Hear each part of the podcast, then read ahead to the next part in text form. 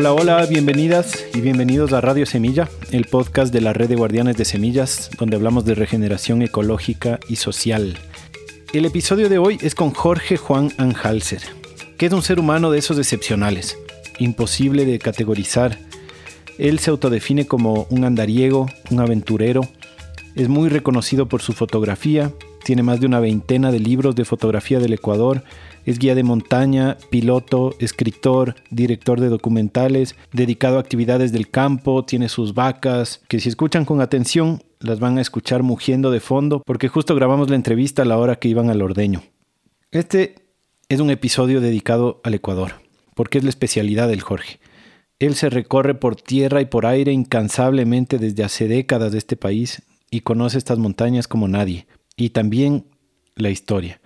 Casi siempre en Radio Semilla tratamos de mantener las conversaciones enfocadas alrededor de un tema, pero Jorge maneja tantos temas diferentes que desde el comienzo renuncié a tratar de mantener un hilo y más bien me entregué a tener una conversación auténtica con él, a dejarme llevar por los temas que iban surgiendo y terminamos hablando de historia, de identidad, de geografía, de volcanismo y hasta de ovnis.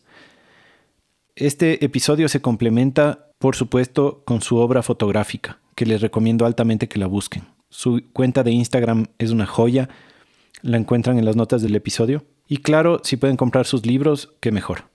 También en las notas está el link al documental Yanganati, dirigido por él, sobre el que hablamos bastante en esta conversación.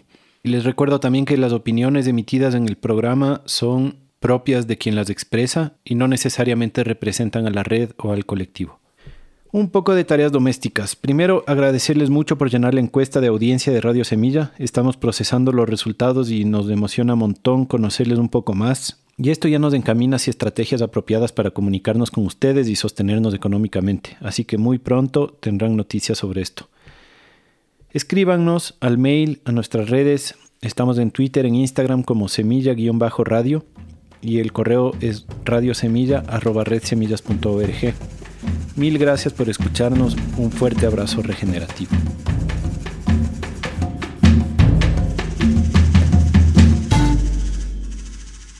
Jorge Juan Anhalser.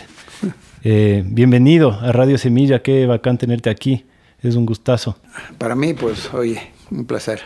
Me estabas contando del Capaquián, o sea, el camino del Inca. El camino principal del Inca, la Panamericana. Ahí hay un, una confusión, o sea, hay gente que le llama Capañán al sistema de caminos del Inca, que hay muchos que iban a la costa, al oriente, pero este es el, Quito Cusco. Ya. Y Cusco más allá. o sea, ahora último ando metido en esto del Capañán porque es una vaina que se ha perdido del imaginario, se ha perdido del conocimiento.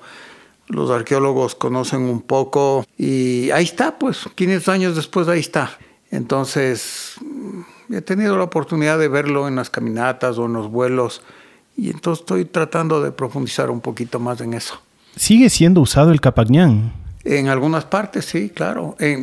hay partes de la Panamericana que están construidos sobre el Capañán.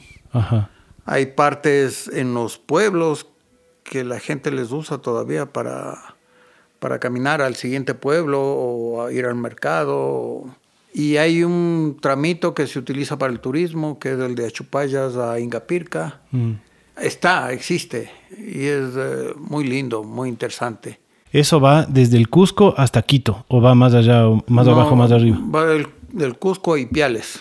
Hasta Ipiales llega. Sí, hasta donde llegó el imperio. Claro, hay tramos que ya no existen, que les han pasado tractor por encima. Y, y por el sur va del Cusco, hay dos ramales, uno a Santiago de Chile y otro a Tucumán en Argentina. Mm.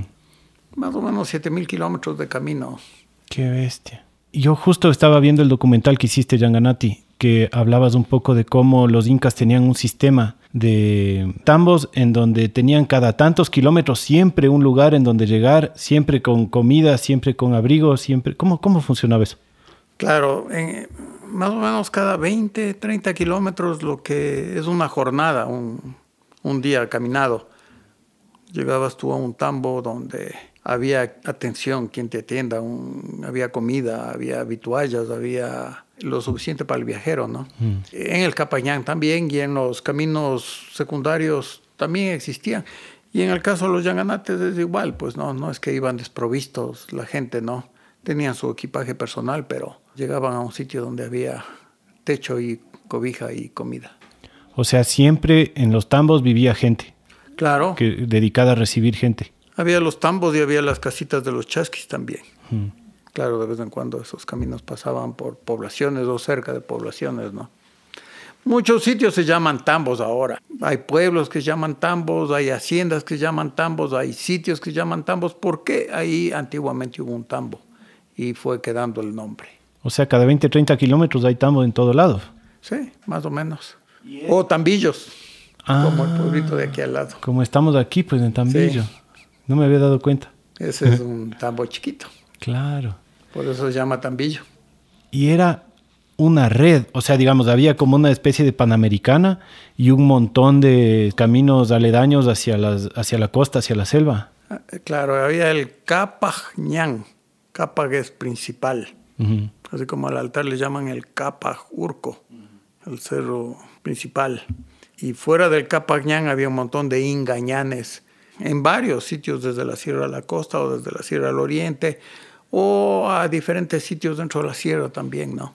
Tal vez es un buen momento para contarle a la audiencia que nos escucha, porque bastantes no son de Ecuador, sino de otras partes de Latinoamérica, que vamos a usar bastantes quichuismos, ¿no? Eh, porque claro, vivimos en una, zona que, donde se habla mucho quichua y nuestro español mestizo es muy mezclado con el quichua. Eh, y no los vamos a explicar todos porque tal vez van a ser muchos, eh, pero bueno, eso hay, que, eso hay que contarles. Tú hablas mucho así también con, con quichuismo. Yo hablo mucho, con, yo hablo quichua. ¿Hablas, ¿hablas fluido? Eh, bastante, no lo practico mucho, entonces me estoy olvidando. Mm. Pero hablo con quichuismos, porque así aprendí, pues yo soy más viejo que vos, entonces. En mi, en mi juventud se hablaba mucho con quichuismos. Claro. Y son irreemplazables. Claro, no tienen, no tienen reemplazo en verdad. No. Y, y, además viviste en el campo, pues no. Sí. Donde, o sea, rodeado, me imagino, de gente que hablaba quichua. Sí, ahí aprendí. Entonces, también todas las montañas, por ejemplo, porque tú hablabas del altar que se llama Capacurcu.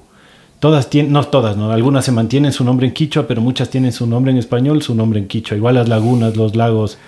Sí, algunos topónimos, nombres de los accidentes geográficos, son anteriores al quichua, ¿no? También hay nombres en Caranqui o en Cañari o en Puruá, pero muchísimos son en quichua. Mm. A propósito de eso, estaba, recién me enteré yo que mucha de la historia pre-inca o incluso inca que aprendemos en las escuelas es falsa porque ha habido este señor Juan de Velasco. El padre Juan de Velasco. El padre Juan de Velasco que escribió una historia que ha sido en gran parte un mito. Pero mucha de la historia republicana que aprendemos en las escuelas también es falsa. Todo el mundo tiene una necesidad de ciertas proezas y héroes y aquí en el Ecuador a falta de eso se han inventado, ¿no? Como a Don Calderón o qué sé yo. Claro, claro no, es solo el, no es solo la historia previa, es, capaz que lo que pasó hace 20 años también ya lo sabemos mal, ¿no? Sí, capaz que lo que pasó el año pasado tampoco nos contaron a plena, ¿no? Pero, hay, que, ser perspicaz. Pero ahorita que mencionaste los caranquis, eh, me hizo pensar, ¿no? ¿Cuánto de, de, las culturas que vivían aquí existieron y cuáles no?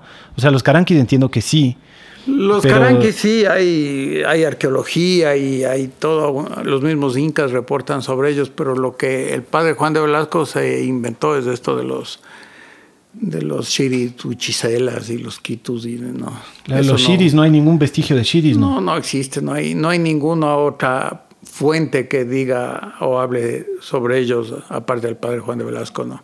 El padre Juan de Velasco tiene una imaginación muy fértil, ¿no? Es más, me contaron recién que eh, mi, vecino, el, dos vecinos de hecho tenían una conversación con el José Cueva y el, y el Felipe Vega, que son vecinos míos. Y mi tocayo Felipe Vega me decía que, de hecho, eh, toda esta historia escribió Juan de Velasco fuera del país, porque él fue expatriado con los jesuitas.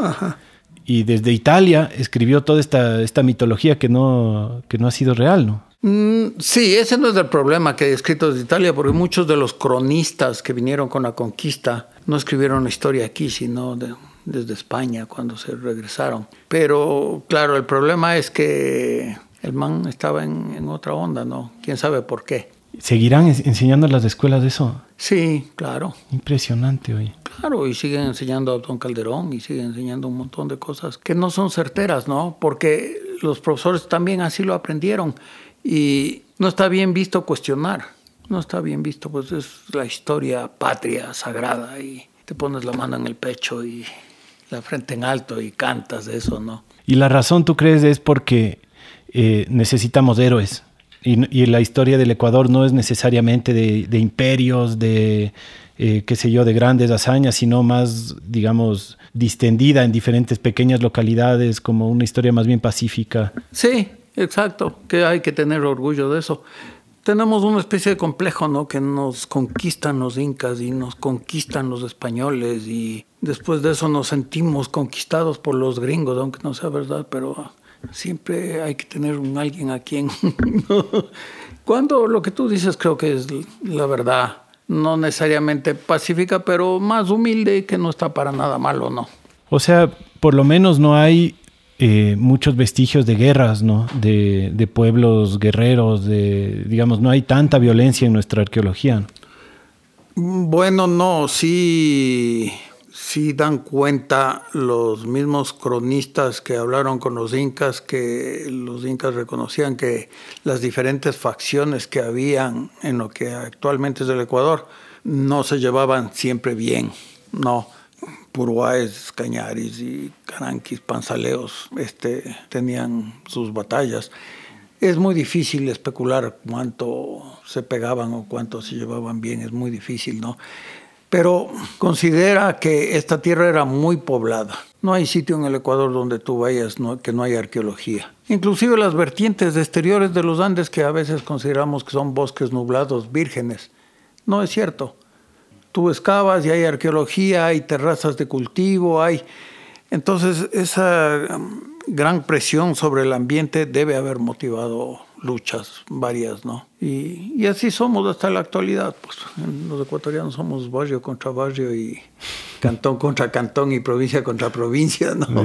Así somos. Ajá.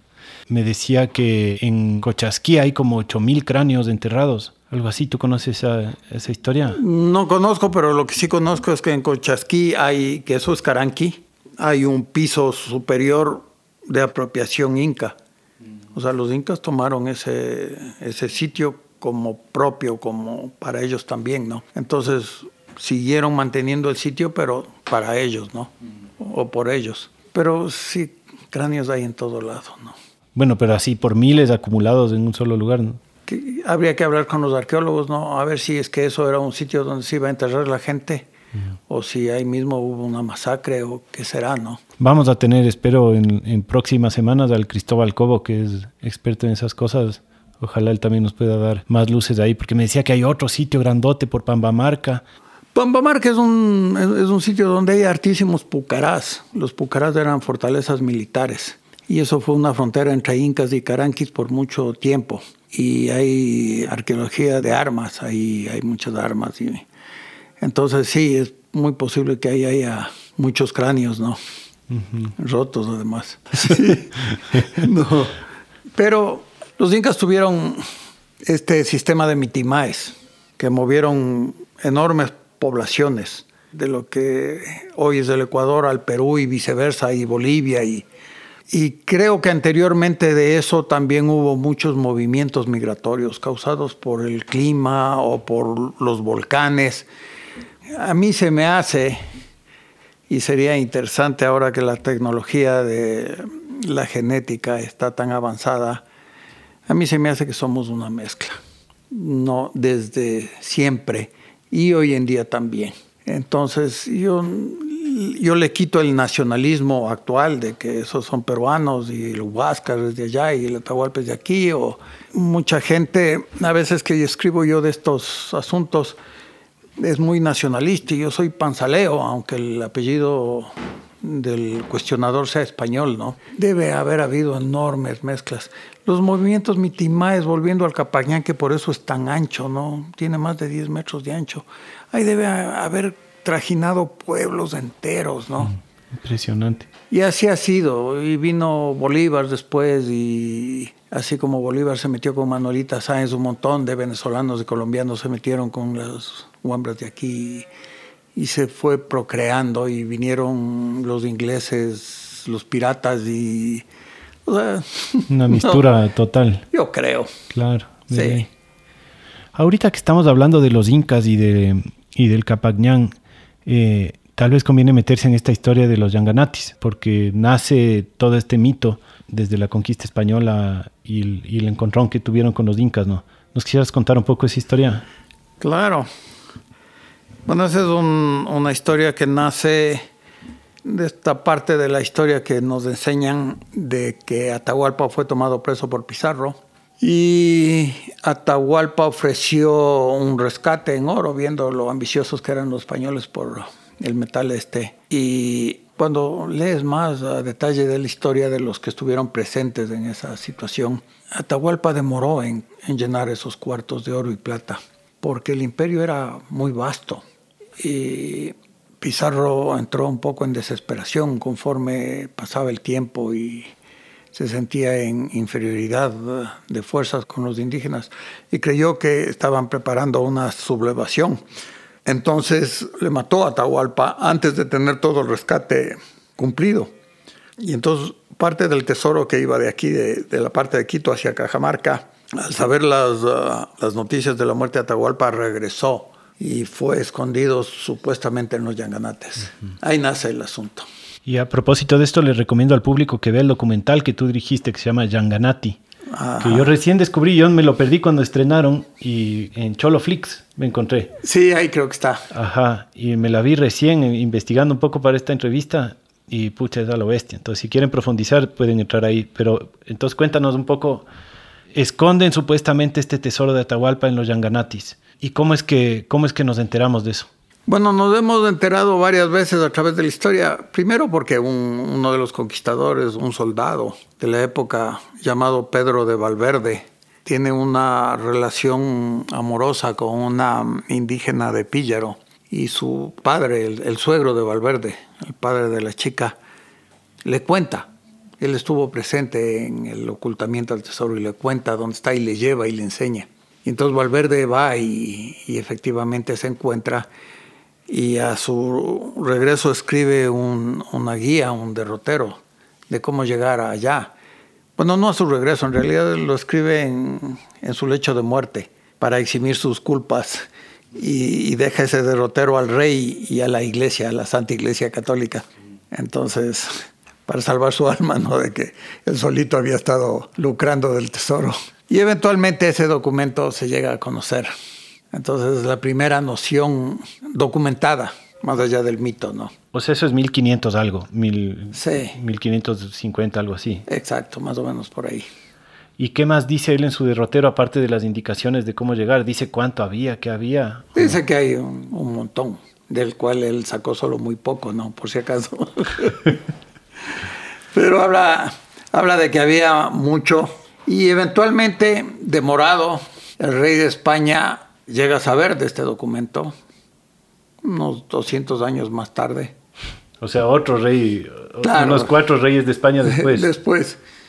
El documento se confunde en los archivos, ¿qué será? Yo no sé. Y ese rey de España manda una orden a su corregidor, a su gobernador en la Tacunga, que vaya a ver si esto es verdad, ¿no? Entonces, ahí hay otro documento que atestigua. Entonces, el corregidor de la Tacunga recibe la orden del rey de ir a, buscar el tesoro. De ir a buscar el tesoro, el corregidor le manda al rey que vaya con el obispo de la localidad. El corregidor se va, regresa después de un tiempo con la novedad de que no es cierto y el obispo que fue de testigo y a cuidar que las cosas se cumplan como se debe, se muere lastimosamente al cruzar un río. Cosa que no es rara en los Yanganatis, ¿no? Que se muere mucha gente cuando explora los, los Yanganatis. No es rara y tampoco es raro que convenientemente se mueran. Claro. Como es este caso, el padre del hongo se muere allí adentro. El corregidor de la Tacunga desaparece, renuncia a su cargo de corregidor, lo cual es muy raro porque mm. Ese puestito era codiciado, ¿no? Mm. Como un puestito de esos en actualidad igualito. y desaparece del mapa hasta que hace unos 50 años en, Perú asoma un, un, documento de una herencia dejado por un señor Puga Pastor a sus herederos de la quinta generación. Y por ahí un despabilado se da cuenta que Puga Pastor era el corregidor de la Tacunga. Hmm. No, entonces resulta que el corredor de la Tacunga aparentemente algo sí se encontró. ¿Y, era una herencia en oro? Era una... Una herencia en oro. ¡Wow! ¿Y eso está? O sea, entonces sabemos... No, pues la historia es complicada porque la herencia en oro está depositada en el Banco de Edimburgo, en Escocia. Banco que existió en la época del corregidor. Hmm. Pero el banco bueno, ya sabes cómo son los bancos, ¿no? ¿Y dónde está el depósito? El papelito, el recibo, el algo. Claro. Y nadie tiene. Entonces, eh, hubo muchos intentos y, trámites por lograr eso del banco, pero el, el banco nunca entregó nada, ¿no? Qué loco. Entonces, casi que no es un mito que el tesoro sí existe. O sea, casi que, existió. o, que, digamos, que existió, que existe, porque el oro al final, de que está en algún lado, está en algún lado. No, porque esto, este tesoro era en piezas labradas, no era en lingotes, no era en oro en polvo, sino en piezas que sacaron de los templos. Y así lo atestiguan los pocos que lo vieron. Y entonces seguramente los que lo sacaron lo fundieron. Mm. Lastimosamente, ¿no? Porque eso tendría tanto más valor. Claro, o sea, buena parte del tesoro sí desapareció, así es que lo fundieron. Sí.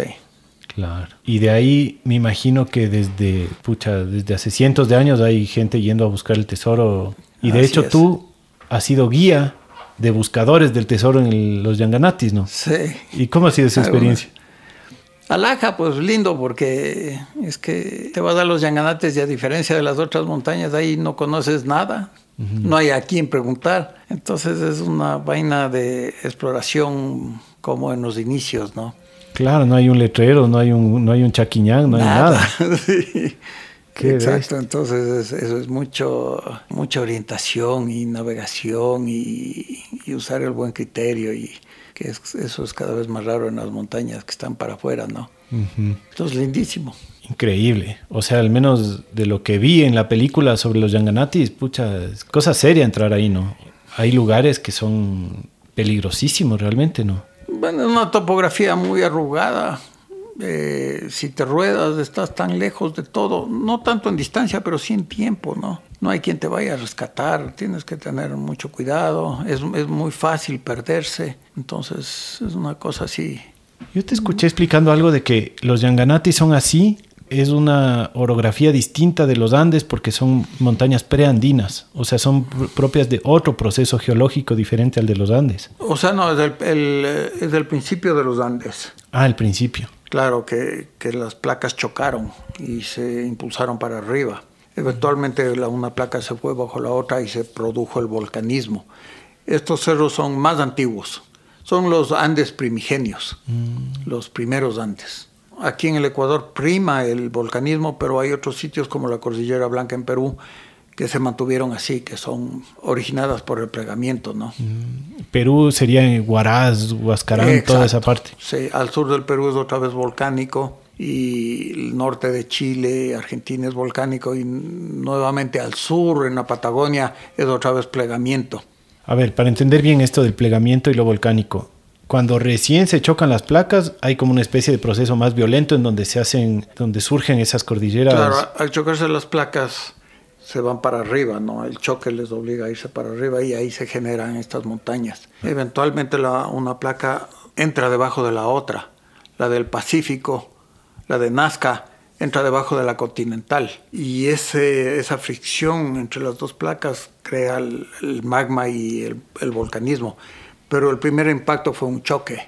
O sea, esas partes, digamos, los Yanganatis, la Cordillera Blanca, nacen eh, cuando todavía ninguna de las placas se fue por encima de la otra, sino cuando están medio todavía tratando de... Sí, yo no sé si en, el caso de la Cordillera Blanca ese proceso existe todavía. Aquí en el Ecuador pasó así, ¿no? En los Andes septentrionales del Ecuador, la parte norte. Qué interesante eso. Bueno, recién media hora ya dentro del episodio, eh, no hemos ni mencionado que tú eres fotógrafo y que en realidad la mayoría de gente te conoce por eso, porque tienes más de una veintena de libros de fotografía, aunque entiendo que la fotografía es más como un plus de todo lo demás que tú haces, ¿no? Es, un, es una manera de compartir lo que hago, las cosas que veo, lo, el privilegio que tengo de, de ver tantas vainas. Y es también una, o fue por mucho tiempo una manera de, de poder hacer una profesión de las cosas que hago yo, ¿no?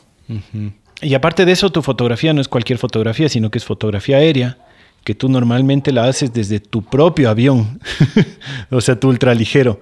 O sea, pero yo hago mucha fotografía terrestre. Claro, perdón, una, una parte de tu fotografía una parte, Y tal vez esa es la más espectacular porque es diferente y, claro. y entonces es la que más suena, ¿no? No solo por la, al menos desde mi lado, ¿no? Como, como fan, digamos. No solo por cómo se ven las fotos aéreas, sino por la historia del fotógrafo volando en su avión tomando las fotos. O sea, a mí eso es lo que me parece increíble, cómo vuelas tu avión así por donde te da la gana y además sacas unas fotos increíbles, ¿no? Bueno, el, avioncito es uno que me construí yo mismo. Exacto, a eso me refiero. A veces con esto de tema de las ideologías y las vainas me hablan mucho de que yo es que es que se mantiene avión Ah, como que tuvieras tu jet privado. Claro, pero es un avión hecho por mí, pues, ¿no? Que en realidad cualquiera que quisiera pudiera hacérselo, siguiendo los mismos pasos. Pero ese avioncito vuela lento y es abierto al paisaje, entonces eso me permite a mí tomar fotos porque no tengo ventana que me interrumpa y tampoco paso muy rápido, ¿no? Tengo que volver a los diferentes sitios varias veces, pero pero sí te permite esa, tiene esa ventaja, ¿no? Te escuché decir algún momento que los primeros años que volabas ni siquiera tomabas fotos, ¿no? Que recién comenzaste a tomar fotos ya después, cuando, cuando unos seis años creo que te escuché decir que ya volabas. Claro, por dos razones. La una porque me daba miedo, pues me ahuevaba. Tienes que coger la cámara con la mano, pues, ¿no? Y para eso tienes que soltar los mandos. Claro, las dos manos. Y te distraes un poco y yo no no era muy diestro, entonces me daba miedo que, qué horas me dedico a la foto y, y, me voy al hueco. La otra es porque mm, la cámara a veces es un divorcio, pues, con la belleza, con la realidad, con la aventura. No es lo mismo si te invitan a la farra del amigo que se casa a gozar, a bailar, o te invitan de fotógrafo. Te invitan de fotógrafo, estás jodido. claro. Entonces, yo me demoré unos seis años en subirme con la cámara, pese a que ya era fotógrafo, ¿no? Eso, ese dato me parece interesante para graficar que en verdad lo tuyo es más la aventura que la fotografía, ¿no? o sea, como la experiencia, el estar ahí, el, meterte en donde nadie se ha metido, el hacer eh, de todo. Y después dices, ah, ya estoy aquí, de una vez voy a tomar unas fotitos y hacer libros, ¿no? claro, es que en la casa yo tenía guaguas, tenía mujer y claro, tienes que trabajar, ¿no? Entonces la fotografía para mí era eso, no me daba ese chance de poder eh, hacer eh, algo de dinero con mis actividades. Si no, ¿quién te va a pagar por estar ahí claro. claro. Ayer el Letien, que es otro vecino mío que también te conoce, me decía que él una vez voló contigo en el avión. Sí. Y me dijo que, que vino a verte y que se sorprendió mucho porque te encontró ordeñando las vacas y ya llegó el Etienne, ah, ya vamos, abriste el hangar, sacaste el avión y se fueron. No es que entraste a la casa a cambiarte, a coger el, nada, del ordeño al avión y al aire. Oye, vamos, así es todavía, oye, no ha madurado nada. Y, planificas así como tus, tus, tus, vuelos o de pronto dices, está bueno el clima, me voy.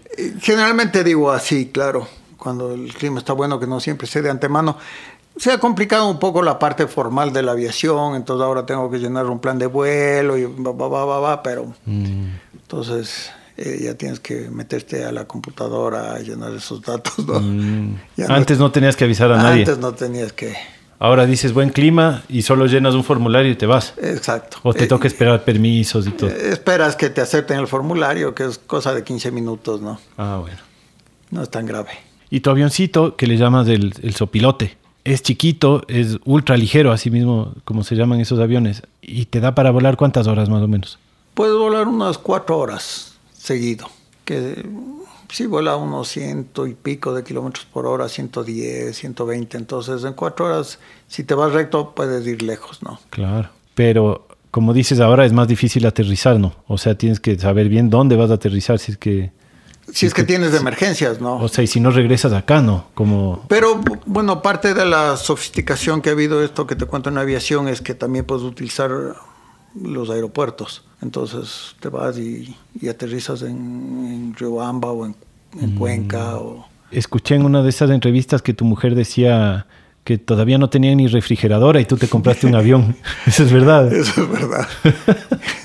es la única vez en mi vida que me endeudé por, por el avión y en la casa no había nada y claro, ya debe haber sentido muy feo que yo me vaya a desbaratar por ahí y no le deje nada. claro. ¿Y de dónde te vino la idea del avión? O sea, ¿ya, ya tenías alguna experiencia volando o nada? No, no, pero yo andaba en las montañas y todo y siempre esto de los pilotos me fascinaba porque es una vaina que se me hacía a mí como muy libre como y de ver las cosas desde otro ángulo, ¿no? Entonces yo me quise meter a la FAE cuando era Wambra, pero ya usaba lentes, entonces no me aceptaron. Y eventualmente asomaron estos ultraligeros y yo vi en una revista y dije, lee, pues esto es, ¿no? Hmm. Y me metí. Qué bacán. Em, ¿Y cómo, cómo ha cambiado el paisaje desde que comenzaste a volar sobre las montañas hasta ahora?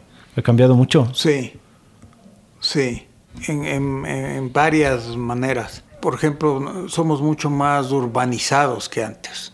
Te voy a contar eso desde el punto de vista no estético, sino de piloto. Antes, como yo era medio chambón, eh, y sobre todo era chambón en la mecánica, se me apagaba el motor y casi donde quiera había un potrero para aterrizar. Mm. Ahora ya no hay. Menos mal ya no soy tan chambón porque no tuviera dónde hacer emergencias. Es, es increíble cómo ves tú que las ciudades, las urbes, los pueblos van creciendo y se van uniendo unos a otros, ¿no? Quito unido con Sangolquí, con San Rafael, con Tumbaco, este, ya mismo con Machachi y así en todos los valles, ¿no? Eso ha cambiado mucho. las montañas han perdido glaciares y la frontera agrícola sube atrás del descongelamiento de los glaciares. Cuando vuelas en los flancos de la cordillera o en la Amazonía, también tú ves la deforestación, ¿no? Cómo avanza aparece un puntito deforestado ahí en el monte y tú regresas a los seis meses, al año, dos años, y eso es un huecote, ¿no? Que sigue, crece, crece, crece. Entonces el cambio es, es grande. Claro, yo tengo ya 60 años entonces y 36 de volar y de andar. Para mí es muy importante andar a pie porque me da esa perspectiva diferente, ¿no? Que no solo del aire que converso con la gente, que hablo, que veo, que siento, porque de arriba es, estás como que un poquito aislado, ¿no? ¿Te genera pesimismo ver esa, ese avance de la frontera agrícola y de la urbe o ves que hay por dónde, por dónde frenarle, por dónde regenerar? No, sí me genera pesimismo, mm. lamentablemente. Es tan rápido y tan fuerte que yo no sé si sea parable, no sé. Hay cada vez más gente preocupada pero somos una sociedad que consume, que utiliza, que inclusive la gente que está en contacto con la naturaleza quiere salir y ver y entonces creo que es una senda ya trazada, ¿no? Mm. Hasta que nos exploten la cara no hemos de, de darnos cuenta. Es como que no hay la conexión de cómo está implicado cada uno en eso, ¿no? Como que uno ve el problema de la deforestación como que pasa ya en la selva. Sí. Pero ahorita que estoy construyendo mi casa, eh, me puse a pensar y a preguntar qué madera debo usar para construir la casa. Y claro, te encuentras con que lo que tienen todos los aserraderos, mucho más que eucalipto, es madera de la selva. O sea, todos los tablones y dices, que, ¿de qué nomás tiene tablón? De copal, de laurel, de seique, de pucha. Te hace una lista de 10 diferentes árboles. Sí. Y, los pilares de Colorado, y los, o sea, tienen todos los árboles ahí en todos los aserraderos de todas las ciudades. Claro. Y todos compramos esa madera. Bueno, yo ya me di cuenta antes de construir que no debo comprar esa madera. Pero no nos damos cuenta, la mayoría de personas que compran una madera no se ponen a pensar de dónde está viniendo esa madera. Pues no, es como no estamos ni ahí con eso. No, pues hay un divorcio y eso de la madera es un símbolo para todo. La gente no nos damos cuenta que es que abrimos la llave y el agua no se genera en la llave, en el grifo, sino que viene de algún páramo que si no lo mantenemos se va a secar el grifo, ¿no? Hay un divorcio, vivimos como que una burbujita y no relacionamos lo uno con lo otro, ¿no? Pero poco a poco, como, o sea, no sé, no, yo siempre tiendo a, supongo que por, por no hacerme mucho daño mismo, a, buscar el optimismo a la cosa pero a veces pienso que el mismo hecho de que tengamos esta conversación y de que tantas personas, porque en este mismo podcast y con la red de semillas siempre nos damos cuenta que, que no somos, parecemos aislados los que estamos como tomando esta conciencia y, compartiéndola, pero no somos tan aislados, ¿no? Como que si hay una red media importante de regenerar estos lugares, que no solo los lugares, sino también la conciencia mismo, ¿no? Pero me da a mí la impresión de que sí, cierto hay, pero es mínima mínima ante el impulso de la sociedad entera. Yo, cuando yo era Wambra, habían, por ejemplo, muy pocas gentes que asistían a la montaña. Y yo tenía la idea de que la gente, como no conoce más allá de Quito, no lo cuida. Y ahora me he despechado un poco porque es una época en la que mucha gente se ha volcado a la montaña se ha vuelto popular la montaña. La pandemia ayudó inclusive para eso. Pero veo que tampoco uh, existe un cuidado, existe un cariño por la montaña. Me da a mí la impresión de que la gran mayoría de gente que se ha volcado al campo, a la montaña, a la selva, es para ellos un gimnasio, eh, más que un fin, un, un sitio donde gozar, sino es un gimnasio. Tú lees los reportes y te hablan de calorías quemadas o de pulsaciones o de tiempos que han hecho de aquí por acá. Muy poca gente te va a hablar de la botánica o de la historia o de la geología o de... No, es como asistir a un gimnasio. La montaña se ha transformado en eso. Y el, el caso extremo que yo veo es que cada vez la gente quiere más carreteras para acceder a la montaña más cómodo, más alto, porque están yendo al gimnasio. Al gimnasio quieres llegar con tu carro.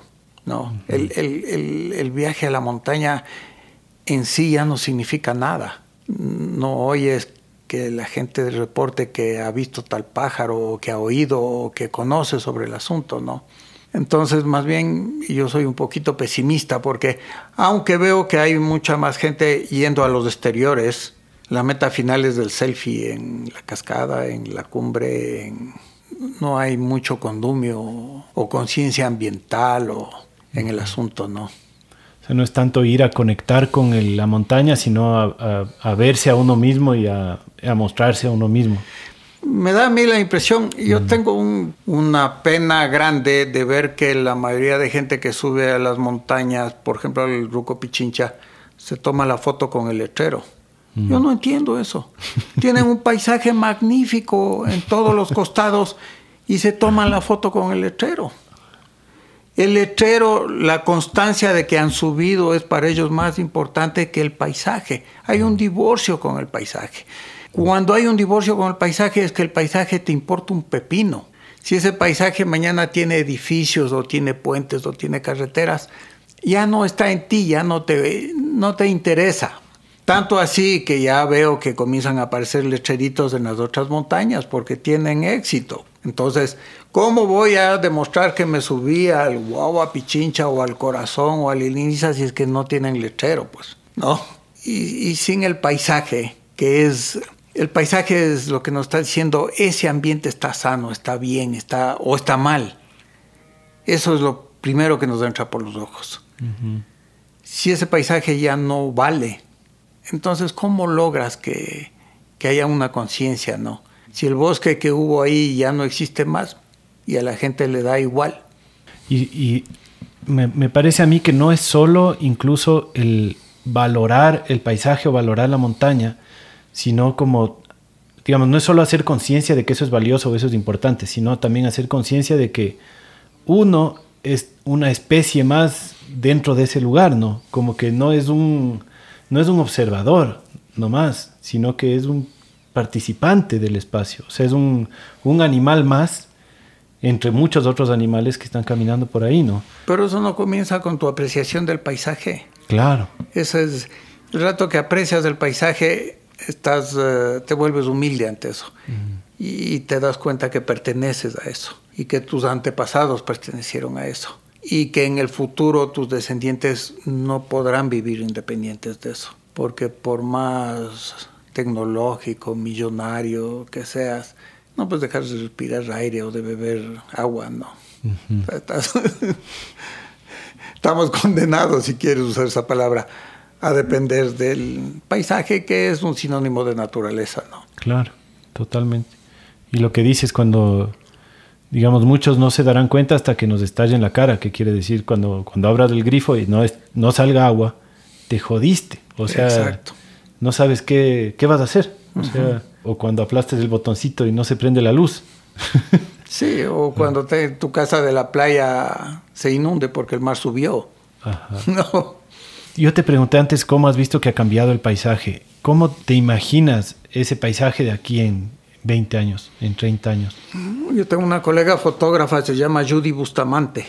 Ella una vez hizo una foto así grandota. Eh, yo no sé cómo la hizo porque es de hace años ya, no sé si había Photoshop o no había Photoshop. Pero era una foto del Pichincha y ella le puso casas hasta Cruz Loma y el Condor Huachana y el, Ruco. Y, y ese rato yo no entendí pero de vez en cuando regreso a esa imagen. Y eso es lo que yo me imagino, hasta que ya no dé más, ¿no? Porque en mi tiempo de vida, que es más o menos, no tan largo, ¿no? Digamos 40 años desde mi madurez hasta acá, este, Quito se acababa en la Villaflora, pues. Y yo venía acá por la carretera y era puro haciendas a los lados. Y ahora Quito está aquí a 4 kilómetros, ¿no? Entonces sí, esa foto para mí fue reveladora, ¿no? Fue una, una, vista al futuro. ¿Tú vivías ya aquí hace 40 años? Yo pasaba mucho tiempo aquí hace 40 años. Aquí para los oyentes estamos en eh, la casa de Jorge, que es cerca de Tambillo, que es al sur de Quito. Uyumbicho. Uyumbicho. Justo quería decir que donde estamos ahorita, porque quería hablar de tu casa. Porque en este podcast a veces hablamos como de un tema en particular con alguien, pero con una persona como tú no se puede hablar de un tema en particular. Necesitamos cubrir muchas cosas. Y una de las cosas es que estamos en una casa de hacienda, pero reconstruida con pacas de paja. ¿No es cierto? Con pacas de heno. Ah, de heno, porque ni siquiera es paja de, No es paja, es... En este caso, sobre todo, ticuyo seco, que es lo que se les da a las vacas, ¿no? Que secas cuando hay buen clima y... Entonces, es heno, no es paja. Mm. ¿Y hace cuánto construiste esto? Esta tiene 14 años, creo, más o menos. Debe ser una de las primeras casas de, de, pacas que hay aquí en Ecuador.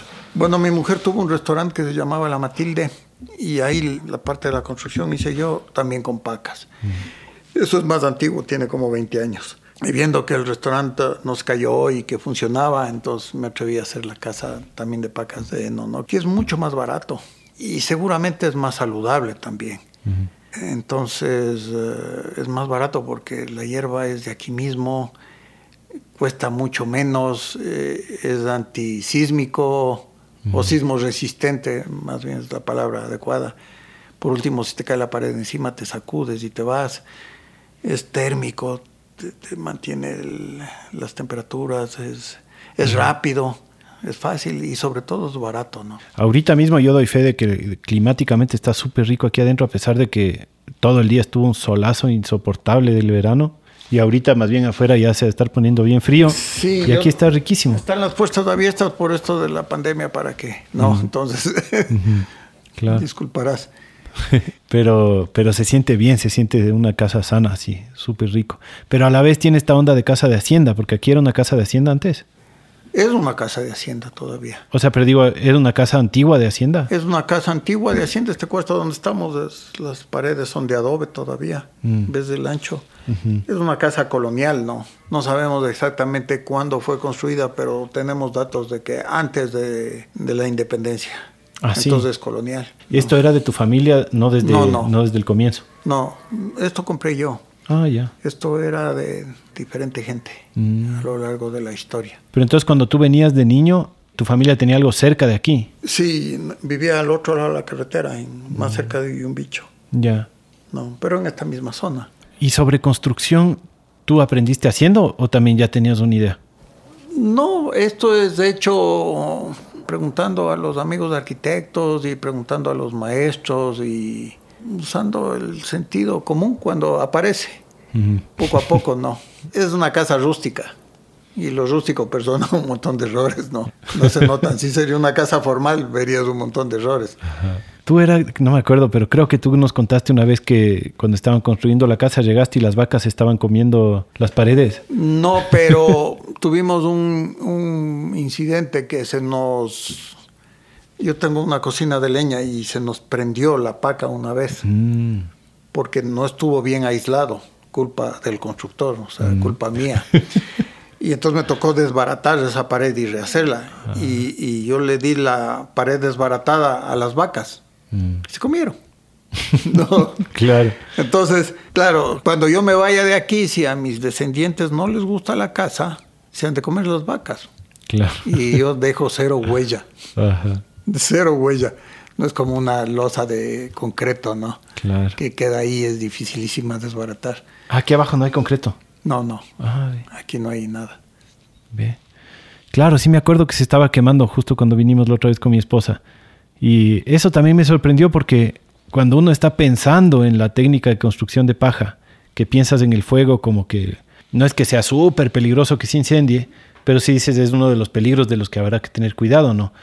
Pero cuando vi que se estaba, digamos, había fuego en la paja directamente y la tranquilidad que tú tenías de que sí, ahí se está consumiendo, ahí va a tocar eh, solucionar algún rato, ¿no? Como me di cuenta que los miedos que tenemos muchas veces no son bien fundados, porque claro, aunque se prenda fuego, no es que va a consumir más de una paca.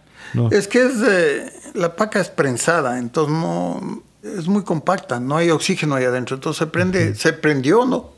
Yo no sabía cómo se prende un tabaco. Entonces la verdad es que estuvo humeando un día antes de que nos demos cuenta, ¿no? Y no se incendió la casa, sino que se prendió como un tabaco y entonces hubo que desbaratar esa parte como, como el dentista con la carie, sacar la parte que estaba quemándose y... Claro.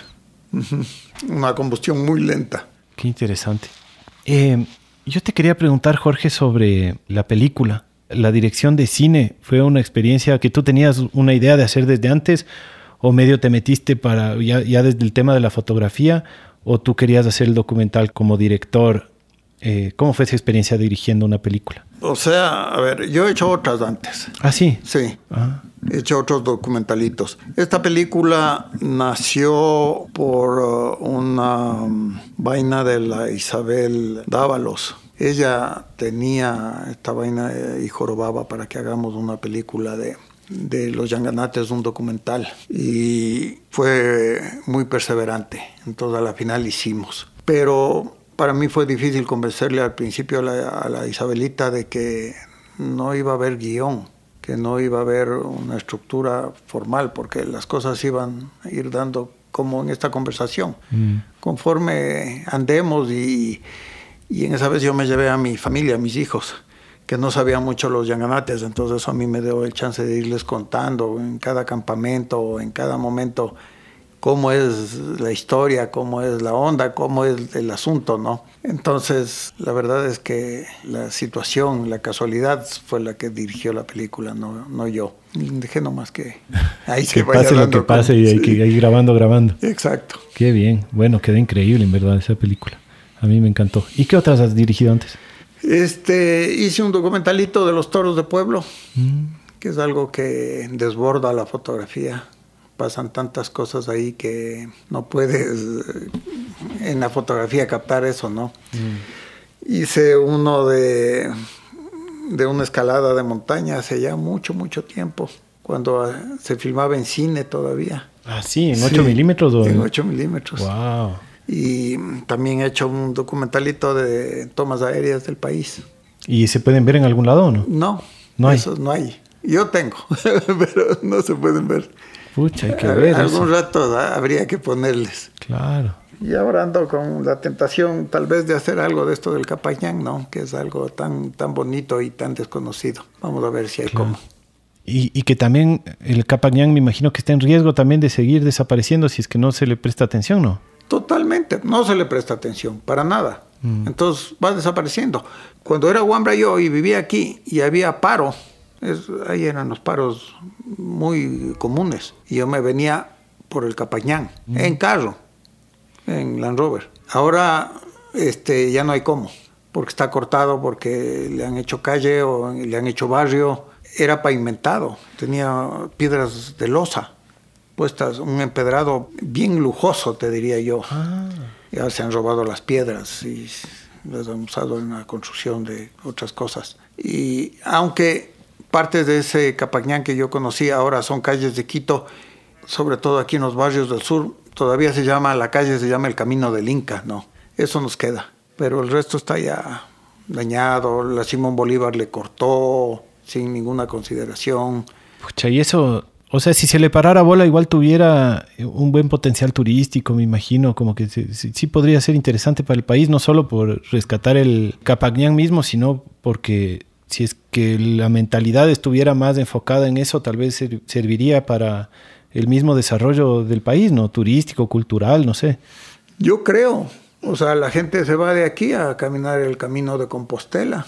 Se van de aquí al Perú y algunos caminan el el Capañán en Perú o el Camino del Inca que llega a Machu Picchu. Y aquí tenemos, hasta aquí arribita nomás, pasa aquí arribita.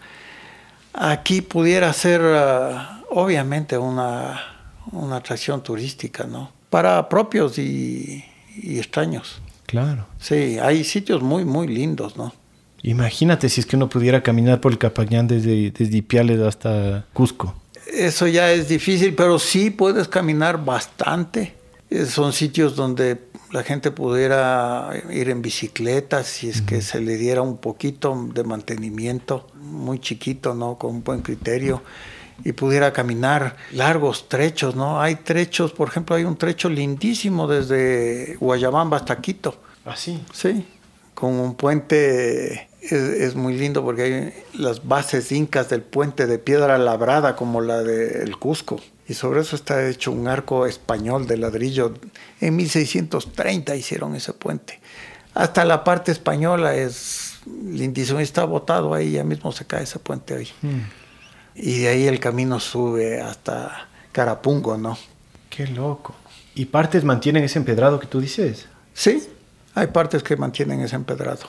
Wow. ¿Y cómo habrán hecho los incas para labrar esas piedras así?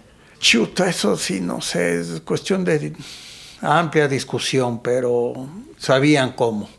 Hay gente que dice que usaban fuego y, frío, agua fría para partir las piedras y usaban otras piedras más duras para lijarlas.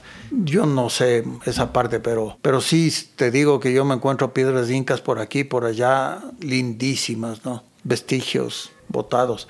Y lo más impresionante del camino inca es que la traza, la traza es tan bien hecha que tú vas a pie y vences los obstáculos fácil.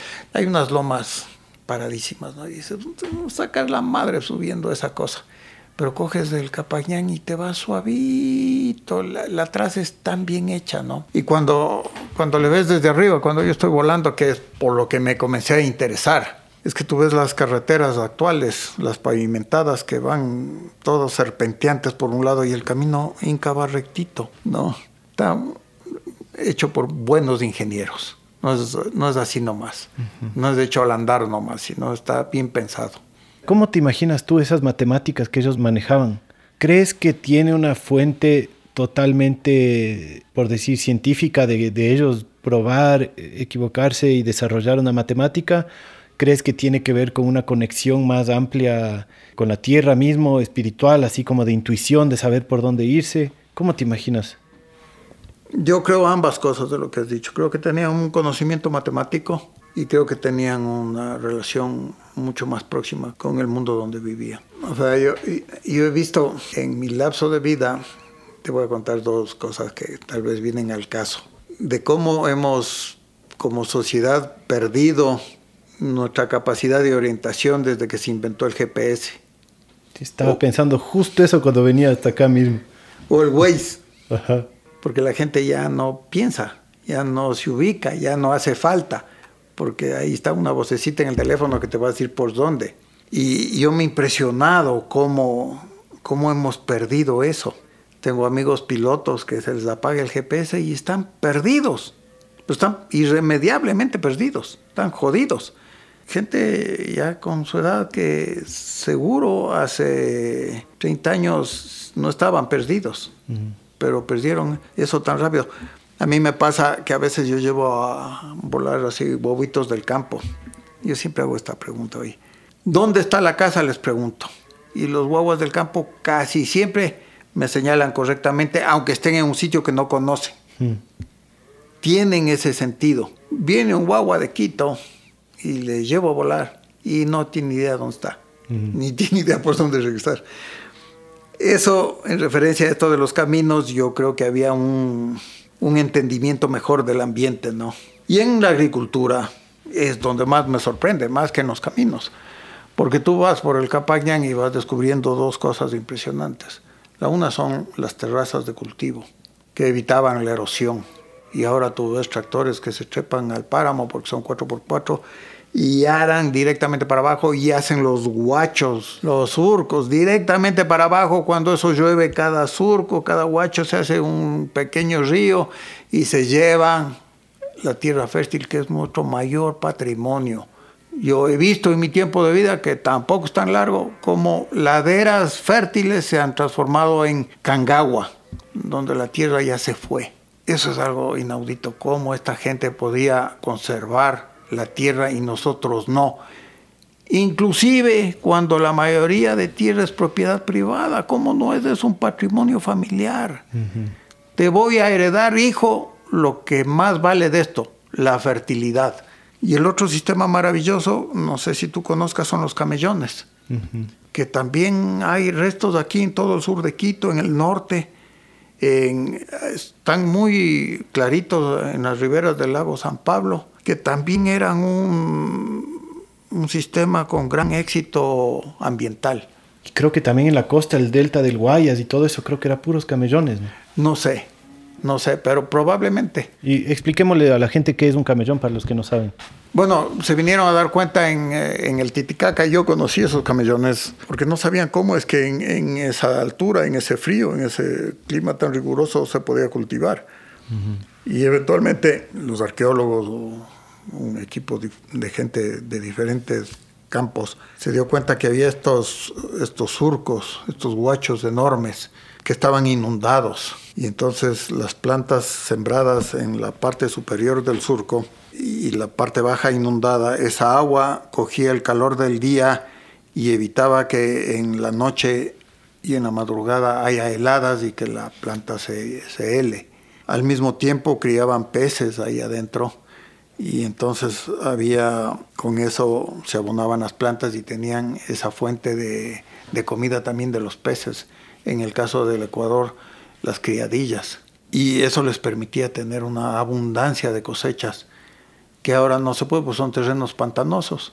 Pero eso mismo funcionaba en los terrenos pantanosos. Turubamba, al sur de Quito, Turu es lodo, Turubamba, la llanura de lodo y al norte de Quito esa laguna somera que hubo de Iñaquito, ¿no? Entonces todo eso era medio pantanoso y ahí estaban los camellones. Entonces utilizaban toda esa parte que nosotros lo que hemos hecho es drenarlas para poder trabajarlas. Y, por ejemplo, en, el sur de Quito, en la subida al Atacazo, tú ves todavía las terrazas, ¿no? Terraciado todo eso. En el sector de Cayambe, en un montón de lados hay terrazas, ¿no? Si es que tomamos estos dos ejes, ¿no? Como el tema de la, ciencia y la conexión con la naturaleza, es como el balance está chévere, pero si es que solo nos, nos, olvidamos de la conexión con la naturaleza y solo pensamos en la matemática, ahí es donde nos jalamos, ¿no? O sea, no solo la matemática, sino la economía, ¿no? Si es que el tractor se le va a hacer más fácil bajar recto y va a ser más barato y no estás conectado con el suelo, dices, ya, pues hágale para abajo, ¿no? ¿Qué te importa lo que pase el próximo año? Es lo más rápido ahorita y ya te olvidaste del suelo. Pero es una economía cortoplacista, pues. Claro. Tremendamente cortoplacista. Hay un montañero inglés, Wimper, Edward Wimper, que es el que subió la mayoría de cumbres en el Ecuador por primera vez. Él decía algo que yo cada vez creo que tenía más razón. Eso fue en 1876 que él estuvo aquí. A los ecuatorianos les hace falta un invierno, decía para que sepan que el día de mañana no va a ser igual al de hoy y que hay que prever. Nosotros no preveemos, creemos que como vivimos en equinoccial, que las noches son igualitas y los días son igualitos, y tenemos este dicho de que mañana, mañana, mañana, mañana, y dejamos todo para mañana, no preveemos lo que estamos causando, no nos damos cuenta del error que estamos cometiendo. Existe un Ministerio de Agricultura, que es un edificio enorme, de no sé cuántos pisos, y ahí no hay un escritorio, un escritorio que se dedique a la erosión. Tú ves ganaderos que son estudiados o agricultores que son estudiados en el exterior y están sembrando en unas laderas horrorosas. Claro que para la fotografía es lindísimo, se ven esos parches y esas colchas lindísimas de colores, y, pero eso es a corto plazo. Y un poco para que nuestros oyentes de otros países también se sientan atendidos, porque estamos bien localistas. ¿Tú has tenido también aventuras en otros países de Latinoamérica? Sí, un poco. ¿Por dónde has andado? Este, hace unos años cogimos el avioncito y nos fuimos hasta la Patagonia. ¿Ah, sí? Sí. Por, o sea, Ecuador, Perú, Chile, Argentina. Sí, también Colombia. Así mm, es ya 400 kilómetros por vez, entonces nos demoramos un mes en llegar hasta la Patagonia, además conociendo y jorobando y subiendo a los Andes, que es a mí lo que más me atrae, ¿no? Pero sí, he andado por, por todo lado. O sea, te conoces los, los Andes desde, todo, desde el comienzo hasta el final. Pero allá más superficialmente, ¿no? Claro, porque en especial más abajo es más ancho también, ¿no? En, eh, en Perú es anchísimo y en el norte de, de, Chile y Argentina y Bolivia es anchísimo. Pero algo, algo, ¿no? Claro, la conversación se va al Ecuador porque yo me he hecho un, un, ecuatorianista de alguna manera, ¿no? Yo soy montañero y me he dedicado a subir las montañas de aquí y me he dedicado más a volar aquí. Y en la fotografía soy un cronista del Ecuador, ¿no? He trabajado poco afuera. Pero viendo así como, como abuelo de pájaro, como quien dice, ¿cómo ves tú la diferencia? Como acá estamos en el filo norte de los Andes y que es un sistema distinto que los Andes centrales, que son como este monstruo más de hielo, ¿no? Más de glaciares, así. Hablábamos, por ejemplo, con el Emilio Cobo en un podcast anterior, de cómo aquí todas nuestras fuentes de agua son los páramos, pero no es el mismo caso de los Andes centrales, que allá en cambio sus fuentes de agua son glaciares, no dependen tanto de los páramos. Allá son más picos, menos páramos, menos valles, menos pajonales. ¿Cómo es la, la diferencia de los Andes de acá con los Andes de allá? Allá es más agreste y es más seco, es más duro por eso debió haberse dado el imperio inca allá y no acá. Yo siempre me imagino la cara que habrán puesto esos ah, incas que vinieron del sur y ver aquí todo tan verde, tan hospitalario. Sí, acá es, es mucho más hospitalario, esa es la palabra, ¿no? Y sin embargo somos tan parecidos, ¿no? Tan parecidos por cultura, por uh, el paisaje de alguna manera, aunque diferente es parecido, ¿no? El aire, el viento, la fauna, la flora.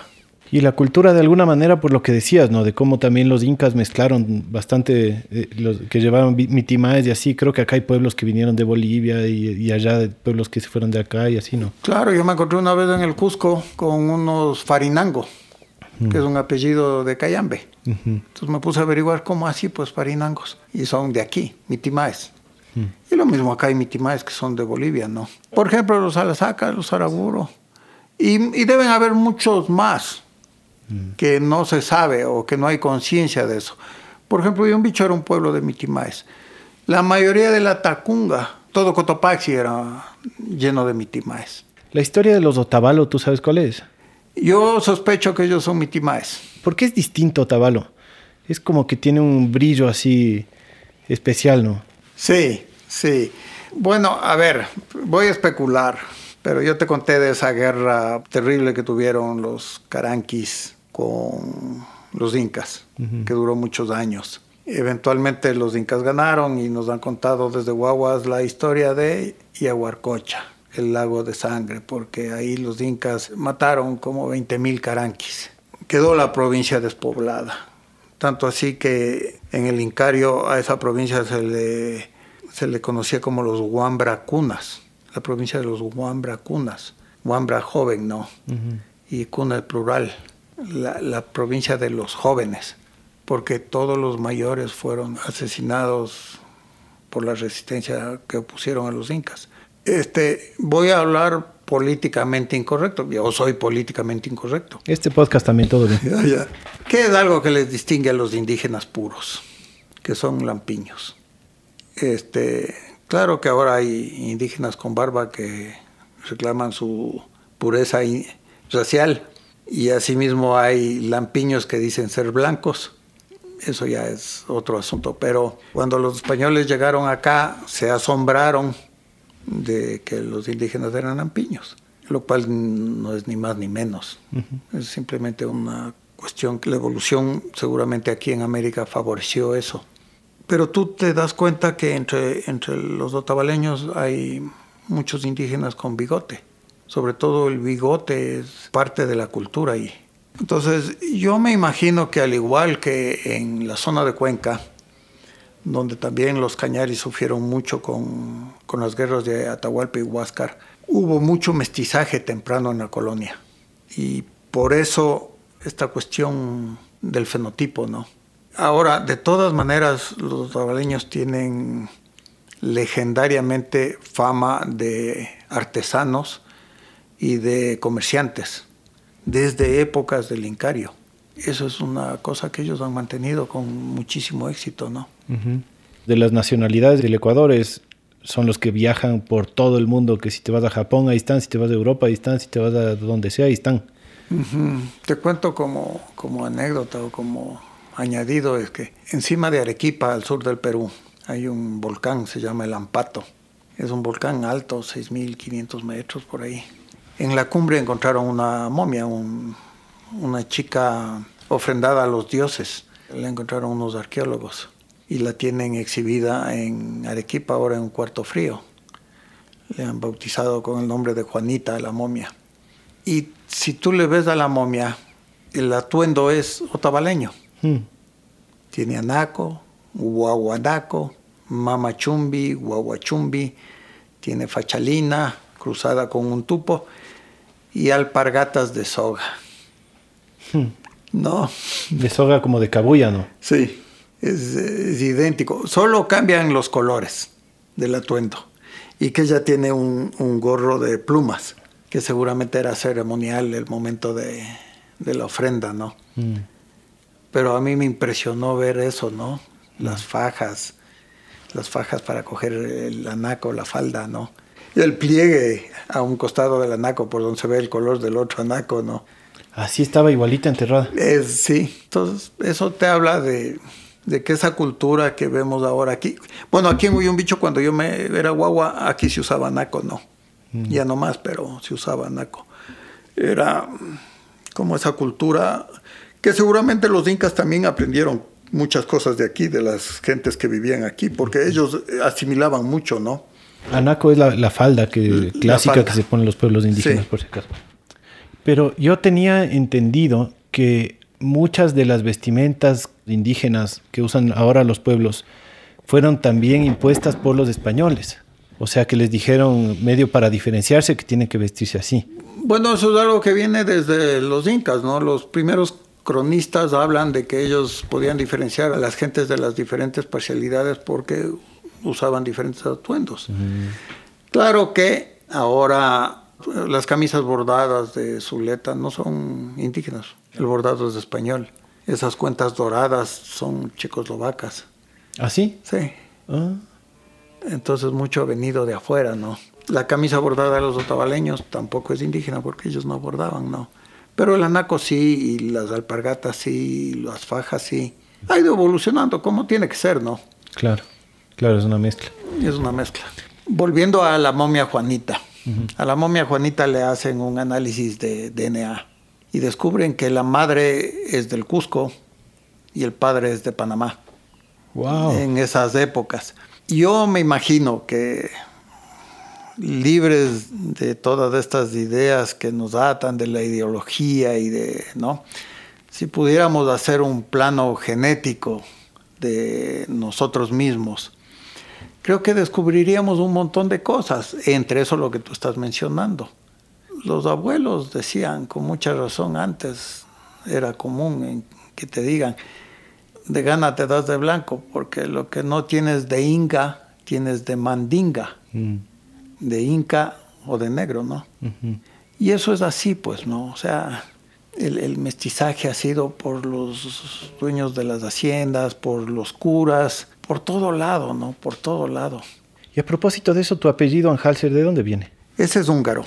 ¿Húngaro? Sí. Mm. yo soy a tercera generación. Pero el lado de mi madre es de aquí. Y yo me hice la prueba genética, claro. ¿Ah, sí? esta del National Geographic. ¿no? ¿Les vendiste los datos a...? No, no les vendí, o no sé. no te estoy molestando. Pero igual no hay problema. Este, y resulta que, claro, yo tengo entre un 10 y un 15% sangre indígena local, ¿no? Por el, el lado materno. Es así, pues, o sea, todos tenemos. ¿Y el lado paterno es húngaro, húngaro o también una mezcolanza? No, pues los húngaros están jodidos porque están en el centro de Europa y por ahí pasaron los mongoles y se regresó Napoleón y les cayeron los rusos y... Está en medio de todo ahí. Está en medio de todo, entonces eso es... Y los alemanes también. Y los alemanes y hasta los vikingos llegaron hasta allá y entonces imagínate, ¿no? y más antes los neandertales y los homo sapiens y o sea eso las razas no existen claro no existe no existe Oye, pero Hungría es un país eh, súper especial, ¿no? Transilvania está ahí, ¿no? Está al ladito, sí. Ajá. ¿Tú te has, metido a explorar un poco tu...? No, no mucho. Yo no conozco Hungría. ¿No conoces? no conozco. Pero sí es un pueblo asolado por todas estas corrientes, entonces sí tiene una unión muy especial, ¿no? ¿Tu papá conoció? Mi papá conoció. Y, y mi abuelo era de allá, pues no. Él nació allá, tu abuelo. Él nació allá. Ah, o sea, vino, vino por la Segunda Guerra Mundial. Por la Segunda Guerra. Qué interesante. Qué lindo, ¿no? Como somos una fanesca. Somos una fanesca y con Bolívar había alemanes y había ingleses y había... Y los piratas cuando solaban las costas del Ecuador, no. Uno se pregunta por qué las manabas son tan guapas y... ¿Tú crees que los polinesios llegaron antes que los españoles? No creo por las corrientes. Era más fácil irse de aquí a allá, pero no sé. Pero igual, igual, de allá vinieron. Cuando vinieron, sea por el estrecho de Bering o como sea que hayan venido, de allá vinieron. Claro, digamos la, la, etnia no hay de otra, pero sí hay de otra en la cultura de alguna forma, ¿no? O sea, si es que hablamos de la época en donde los polinesios estaban conquistando, no sé, Hawái o que bajaban hasta el Pacífico Sur y así es muy probable que algunos perdidos hayan llegado, pero no creo que haya habido un contacto constante y mm. directo y que regresaron a avisar que esto han encontrado. Pero yo creo que es muy probable que hayan llegado, ¿no? Como llegaron las iguanas a Galápagos y como, ¿no? Es muy probable que ellos hayan llegado también acá. O de aquí hayan llegado allá, porque los manteños eran grandes navegantes. O sea, tú tienes, ustedes que son de las semillas deben saber mejor que yo. El cacao es de aquí y lo encuentran en México. El ají es de aquí y lo encuentran en México. El tomate. Y, nosotros, el tomate, y nosotros recibimos el maíz. Y entonces ese intercambio fue muy fuerte antes de que vengan los españoles. Los españoles en su primer viaje se encuentran con esta galera, que por eso le ponen a Esmeralda de esa punta galera, porque ahí se encontraron, cargada de indígenas y con ah, gran cantidad de mercancía, ¿no? que se iban por mar a Centroamérica, ¿no? Por eso se llama Punta Galera. Por eso se llama Punta Galera. ¿Y qué, fue lo que encontraron? Ahí había una balsa enorme con velas, ¿no? Que aparentemente se iba a Centroamérica. Ese, ese padre de la Juanita de la momia indígena de Ampato, de Panamá, vino acá. ¿Cómo vino? Seguramente no andando, ¿no? Seguramente una de esas balsas navegando. Y la espondilus que encuentran en México también, en las realezas con unas conchas de espondilus enterradas en los pectorales. de aquí. Sí, claro. En México y en, Chile y en Bolivia y en todo lado, ¿no? este, entonces ese intercambio debe... Y quitándole solemnidad a la historia, porque aquí somos muy solemnes, ¿no? Cuando te cuentan historia. Esos mercaderes Algún antojo han de haber tenido pues cuando estaban por allá. Alguna guambra les debe haber guiñado el ojo. O tal vez entre los mercaderes también había mujeres. Y pasaba al revés. O algún local les gustaba, ¿no? Claro. Y ya comenzaban las, ¿no? De ley. De ley, exacto. Imagínate que aquí hubo épocas en que varios volcanes erupcionaron eh, al unísono que el Quilotoa, el Quilotoa tapó Cochasquí y tapó el norte de Quito. Los sobrevivientes de esas hecatombes volcánicas migraron, se fueron, huyeron, ¿no? Este, ¿A dónde huyeron? ¿Cuán lejos se fueron? esa erupción del Quilotoa alcanzó inclusive la cultura jama en la costa, ¿no? Los niños, las sequías, las inundaciones, los terremotos, deben haber causado movimientos humanos enormes, ¿no? Qué increíble. Como pasa ahora con Venezuela o como pasa con Cuba. Claro, hay eventos que nos hacen movernos y, diseminarnos por todo el mundo. Exacto. Ajá. Y hablando de, tú que sabes de volcanes, tú eres la persona a la que preguntar. Uy, ojalá. Yo sé de todo un poquito, pero en nada muy profundo, ¿no? Bueno, Eso es malo más que yo de ley. Ser generalista. el que mucho abarca, poco aprieta, pero el que mucho aprieta, poco abarca también. está bien. Eh, ¿Qué tan en riesgo estamos de, de desastres volcánicos? Totalmente. Si no se han apagado los volcanes. Hemos vivido una época de paz como han vivido antes, pero si tú hablas con los vulcanólogos, que yo hablo seguido para enterarme un poco de las cosas, la influencia de los volcanes, sobre todo aquí en los valles andinos, es enorme, ¿no? Ha pasado hasta un pasado geológico muy reciente, no tiene por qué dejar de pasar.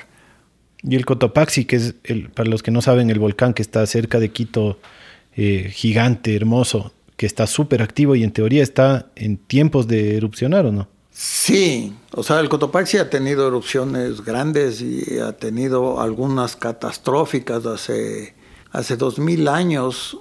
Me estaban contando justo el otro día los vulcanólogos, la Patricia Motes, que vino por aquí, que es, la vulcanóloga insignia, que han descubierto un lahar en la llanura de Cotopaxi que tiene 12 metros de profundidad y cubre todo el valle de cordillera a cordillera. Bestia.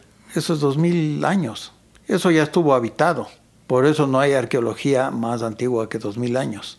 Lo mismo hay otro de esos en Alangasí, que más o menos se va desde Conocoto hasta Pintaj. Del mismo Cotopaxi. Del mismo Cotopaxi. Entonces, imagínate que pasara eso. Hace que 10 años, no, 15 años erupcionó el reventador y Quito se cubrió con 2 milímetros de ceniza. y fue una pelotera. Pucha, un desastre, claro. Claro, esa erupción del Quilotoa en, en los camellones que hablábamos y en otros sitios arqueológicos son más o menos 20 centímetros, ¿no? Y nosotros con 2 milímetros se cerró el aeropuerto, Quito era un relajo. No, entonces... O sea, no estamos preparados para nada para ese escenario. No, qué va. Ni lo contemplamos, no. Ni siquiera. Y eso que nos dio un susto hace poco el Cotopaxi, ¿no? Pero ya pasó. Es interesante cuando lees la historia que en 1870 y pico erupciona el Cotopaxi. Pero asimismo da una alerta, humea mucho tiempo, la gente se asusta, se espanta, va a misa, pide perdón y todo. y después se calma y tres años después se pega el de veras, ¿no? O sea, ya mismo, dices tú. No sé, no sé si se repite igual, pero interesante que cómo pasó, ¿no? Aquí humió, la gente vendió sus casas barato, los que estaban en el flujo probable, todo el mundo se asustó y después se acostumbró y ya. Entonces, pudiera pasar parecido otra vez, no sé. Y tú estás en riesgo aquí, ¿no? O sea, estás medio cerca de ríos que vienen del Cotopaxi. No, el San Pedro viene de los Dilinizas, que es el de aquí abajo. Ah, claro. Entonces, por ese lado no, pero si es una erupción grande y cubre de ceniza todo el sector, claro, marchamos todos, ¿no? Claro. ¿Tú crees que deberíamos tener, o sea, nos toca estar a la deriva, sí, o podríamos tener planes de contingencia bien puestos para eso? ¿Qué tanto serviría?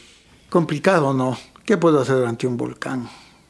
Que puede ser, puede tener erupciones catastróficas. De todos modos, yo me imagino que más gente moriría en el pánico que en erupción, mm.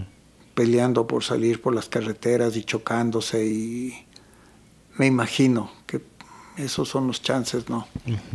Pero este, si baja un lar como ese que te describí, e-, es imposible hacer algo que el gobierno pueda tener la infraestructura para proteger al valle de eso. Nada que hacer, claro. Nada que hacer, es el precio de vivir en esta tierra tan linda y fértil, ¿no? Humboldt tenía un dicho, también dijo algo así, ¿no? De, cómo vivimos entre volcanes, ¿tú sabes? Humboldt eh, le toman mal esa cita, porque todo el mundo dice que Humboldt dijo los ecuatorianos, pero cuando Humboldt vino no había ecuatorianos. Humboldt vino en la colonia, entonces lo que Humboldt dijo es los quiteños viven tranquilos entre volcanes y viven pobres encima de una olla de oro y se ponen felices oyendo música triste. Eso dijo, Eso más o menos. Es cierto. Y es cierto, ¿no? Sí. Pero mira, hay sitios en el mundo que están sujetos a los tsunamis y hay otros sitios que los terremotos y hay otros sitios que los incendios. De, nadie la tiene garantizado, ¿no? Y eso es parte de la vida, pues. Así es. Y nosotros tenemos los volcanes, que hasta ahora se han portado muy bien. Yo no entiendo cómo el Tungurahua erupcionó 10 años y, y no pasó nada. Todo, dice, por todo buena onda, ¿no? Claro, no pasó nada. Y tú ves las huellas del pasado del Tungurahua, son horrorosas, ¿no? ¿Ah, sí? Claro. Paños mismo estaba construido sobre una erupción, pues. La Goyán, esa cascada, todos son flujos de lava, ¿no? Anteriores creo que he escuchado a algún geólogo decir que la primera erupción de un, de un volcán es tenaz, pero después cuando ya tiene su, su cráter abierto, ya tal vez abierta. tiene por dónde botar, desfogar, digamos, sin explotar mucho, ¿no? La Patricia Motes con mucha humildad me dice, sabemos más de Marte que de lo que hay aquí abajo. Mm. Ahora está ocurriendo un proceso eruptivo con el Sangay, que es una novedad para todos. Mm. El Sangay comenzó a erupcionar y después de años de estar erupcionando ha tenido unas erupciones muy violentas. Hmm. Entonces eso no cuadra con la teoría de la chimenea abierta. Tan violentas que se está abriendo una caldera enorme a un costado. Este, entonces es impredecible, ¿no? Es, es muy difícil eso. ¿Y tú te vas de aventura cuando están erupcionando también? ¿Te sabes de acercar? Claro, sí, pues eso es como el zancudo a la vela. Claro. ¿Y cómo es estar ahí cerquita de la erupción? O sea, no me acerco tanto, ¿no? Pero sí un chance. ¿Qué te digo? O sea, puede ser una, un proceso espiritual, ¿no? De que uno se da cuenta que es nada. Y también puedes entender que hay procesos en el mundo que no solo uno es nada, sino que la humanidad entera es nada. Eh, y, te acerca al mismo tiempo a lo que debió haber sido un origen del planeta y a lo mejor sea el epílogo también, ¿no? Mm. O sea, como que te deja entender o, vislumbrar esas posibilidades, ¿no? Que, está eso tan diferente y tan cambiante y tan en proceso, ¿no? Que... Mm. Y tanto más poderoso que, que la humanidad. Infinitamente poderoso, ¿no? Qué bueno que dices eso, porque yo justo te quería preguntar y ya me estaba olvidando, sobre la espiritualidad. ¿Estar en la montaña es algo que te ayuda a cultivar la espiritualidad? Yo creo. Creo que además es un asunto importante de ir a la montaña. Te pone en perspectiva. Por eso creo que es importante que la gente aprenda a caminar a la montaña que construyendo una carretera a la montaña estamos desperdiciando toda la potencialidad educativa que tiene la montaña. Mm. No solo la montaña en sí, que te enseña a través del cansancio y del frío y del hambre que te saca de tu burbuja, sino el, contacto con otra gente, que tú puedas conversar con el, el chagra, el campesino, el, el arriero que vive allá y que vive una realidad diferente, que puedas pernoctar en su chocita o que puedas comer su comida y que puedas entender una manera diferente de ver el mundo o de que hay gente que, que vive diferente a ti, ¿no? Sino también el, el poder estar más en contacto con, con esa naturaleza, ¿no? El entender que, que hay plantas que además de bellas y bonitas huelen bien o son comestibles o son curativas.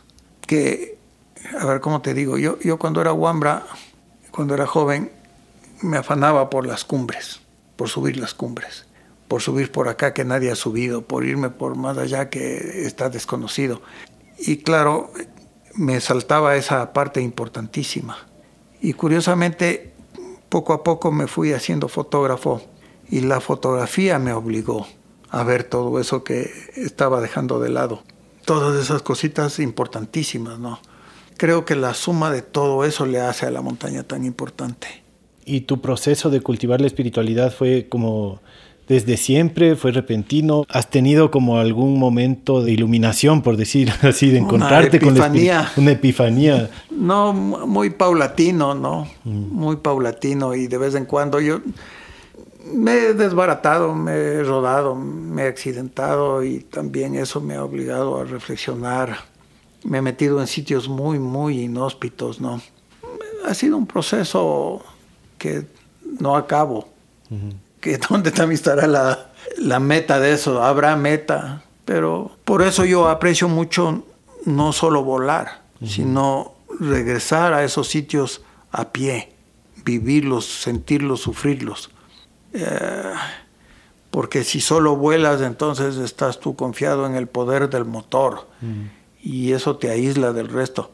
Pero si vas a pata por ahí, tienes que batirte con los elementos es como un enchufe a tierra, ¿no? Como una línea a tierra. Te pregunto porque al conversar contigo y al, oírte hablar, como que siempre siento esta humildad, ¿no? Esta sencillez que es de las cosas que yo admiro mucho. Y que siento que esa sencillez, esa humildad muchas veces son producto de esto, ¿no? De encontrarse con algo más grande, de, un proceso espiritual. Claro, es que no solo te encuentras con, la montaña y, y, las circunstancias te doblegan, te agarra la noche sin carpa y sin sleeping y pasas el frío del diablo y amaneces muerto de frío pero comprendiendo algunas cosas. O ha habido veces que hemos pasado muchos, muchos días sin comida, ¿no? Y la hemos sufrido. Pero a veces te encuentras también con un campesino iletrado y sin embargo muy sabio, que también te pone en perspectiva las cosas. O sea, te dice en, cuatro frases o, en, o sin abrir la boca, en tres actitudes. Te dice tantas cosas, ¿no? Entonces te pone en perspectiva, pues, ¿cómo no vas a hacer regresar chiquito? O sea, no. ¿Y cómo es que has pasado días sin comer? ¿Te has perdido así? ¿Cómo puedes pasar días sin comer? No me he perdido, pero por ejemplo, una vez en los Yanganates tuvimos un accidente y se nos fue una mochila por una peña y llena de comida. Y claro, el, camino demoró mucho más y a la final decidimos salir a la Amazonía, al Tena, y pasamos seis días sin comida, ¿no? Pero sin nada de comida y caminando todo el día. Y entonces, claro, vienes con otra perspectiva que si te fueras a, a pasar unas vacaciones en el Sheraton. claro. Y agua sí, la montaña siempre te da agüita. Sí, agua había en abundancia, de, demasiada. Demasiada. Y noches sin carpa, así en la montaña. Ah, sí, bastantes. ¿Qué tenaz? Bastantes, por accidentes, porque mal cálculo o por sobrado, que ah, mm. no, no pasa nada y claro, son noches duras, ¿no? Y en esas noches o en tantos paseos que has pasado tú en, lugares así recónditos, ¿te han tocado alguna vez experiencias místicas, cosas raras, qué sé yo, aliens? Eh, no sé, me imagino que se ven cosas raras, ¿no? Yo soy muy escéptico, muy, muy escéptico. Este, yo tengo dos experiencias que te puedo contar que me han hecho escéptico. Una vez cuando guiaba yo en montaña llegaron acá unos gringuitos que querían un contacto con los extraterrestres. Y ellos habían descubierto o creían que el Guagua Pichincha de alguna manera era un, sitio especial para los extraterrestres, que ahí iban a cargar energía en el volcán. Ellos tenían toda una teoría y claro, me contrataron a mí como guía de montaña que les lleve. Entonces yo les llevé. En esas épocas el camino no llegaba como ahora al refugio, sino que había que subir por el camino Inca, que ahí hay un camino Inca que mm. poca gente sabe que es Inca, pero es Inca, no. O pre-Inca, el camino indígena. Y cuando pasábamos por este pueblito que queda a los pies del Pichincha, el pueblito de Yoa, había una fiesta. Y esas fiestas son tan lindas y a los extranjeros les suele interesar y a mí me interesa y yo les hice dar cuenta a los gringuitos de que había la fiesta y que nos quieren quedarse un rato ahí. Y ellos tenían esta fijación con los extraterrestres y esa era su meta. Entonces, vamos y vamos. Y nos fuimos.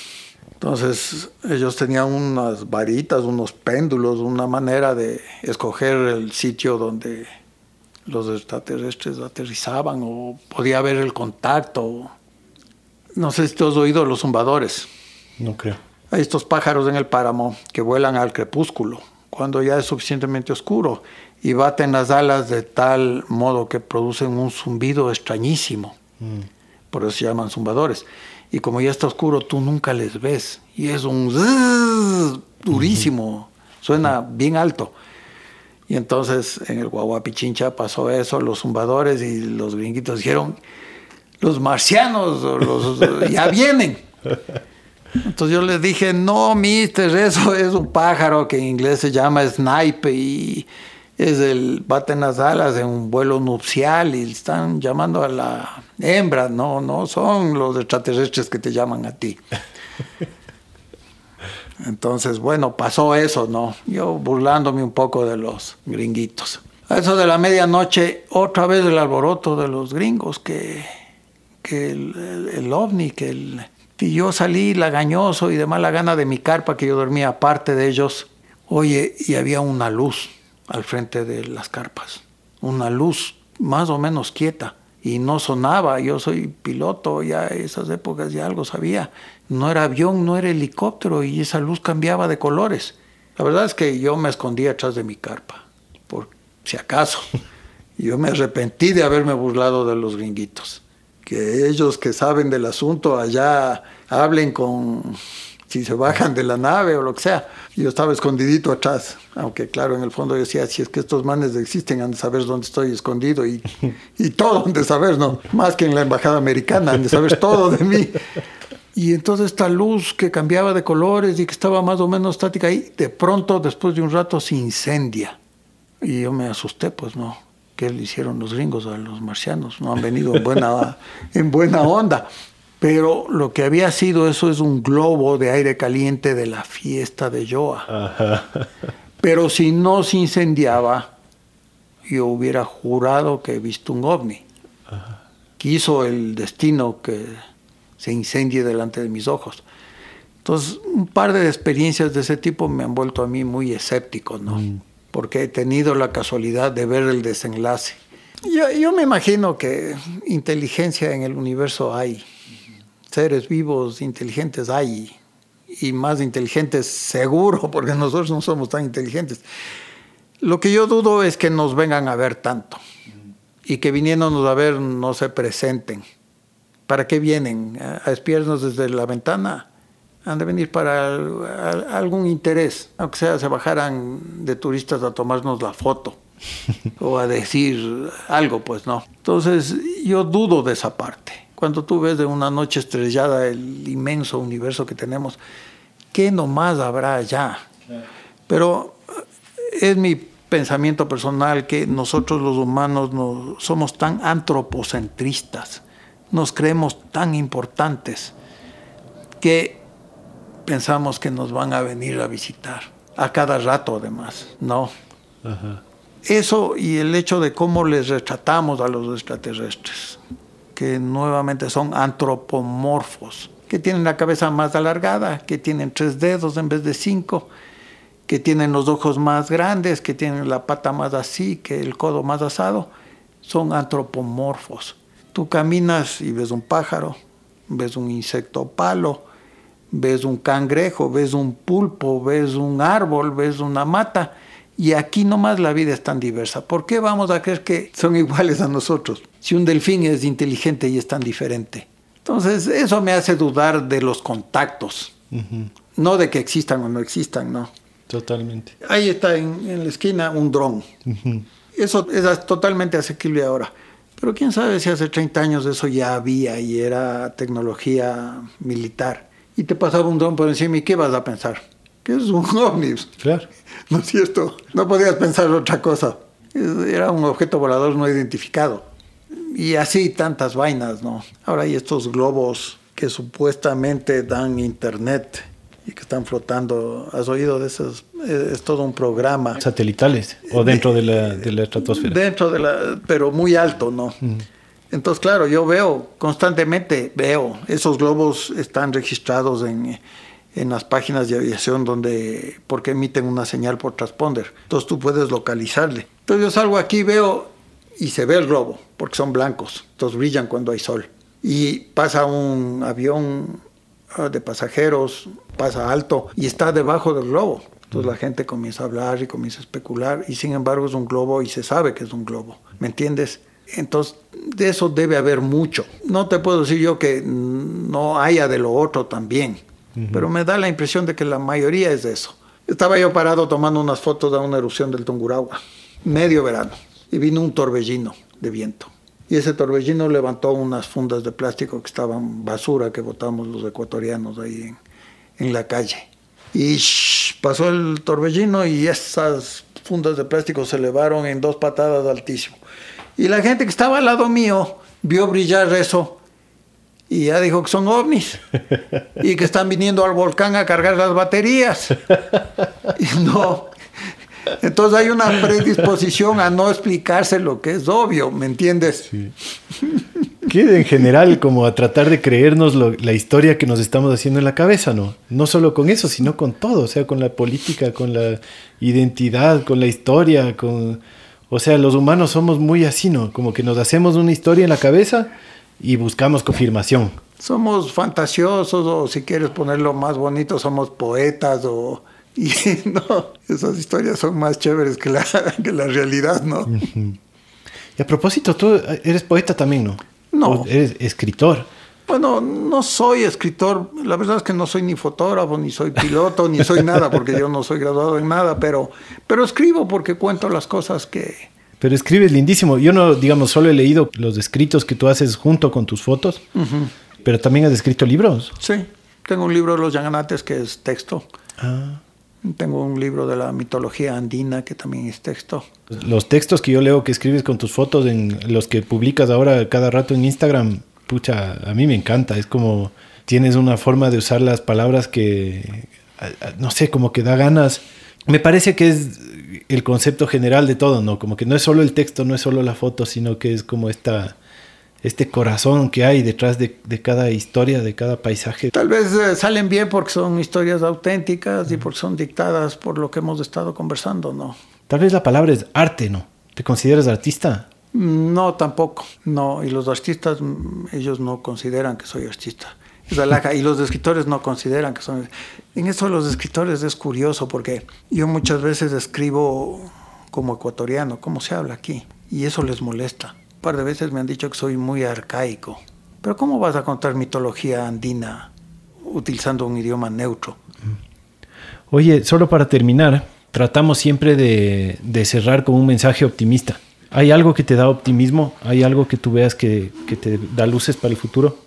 Sí, sí, varias cosas. Primero la concepción de que en el peor de los casos nosotros somos pasajeros y el mundo sobrevivirá y le irá bien sin nosotros. La vida va, a seguir adelante, ¿no? El antropoceno no será más que una marquita en, en el récord.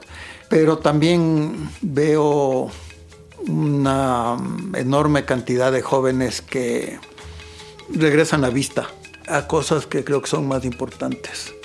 Tal vez enorme en cuanto son muchos, tal vez proporcionalmente no todavía, pero esos me dan mucha esperanza. Qué linda conversación, Jorge, te agradezco un montón. Sí, o sea, después tendré que escuchar, porque ahorita sí me entregué a la conversación y solo vi que está grabando. Pero te agradezco un montón, Jorge. No hay de qué, encantado, un placer. Saludos a toda la audiencia, un abrazo.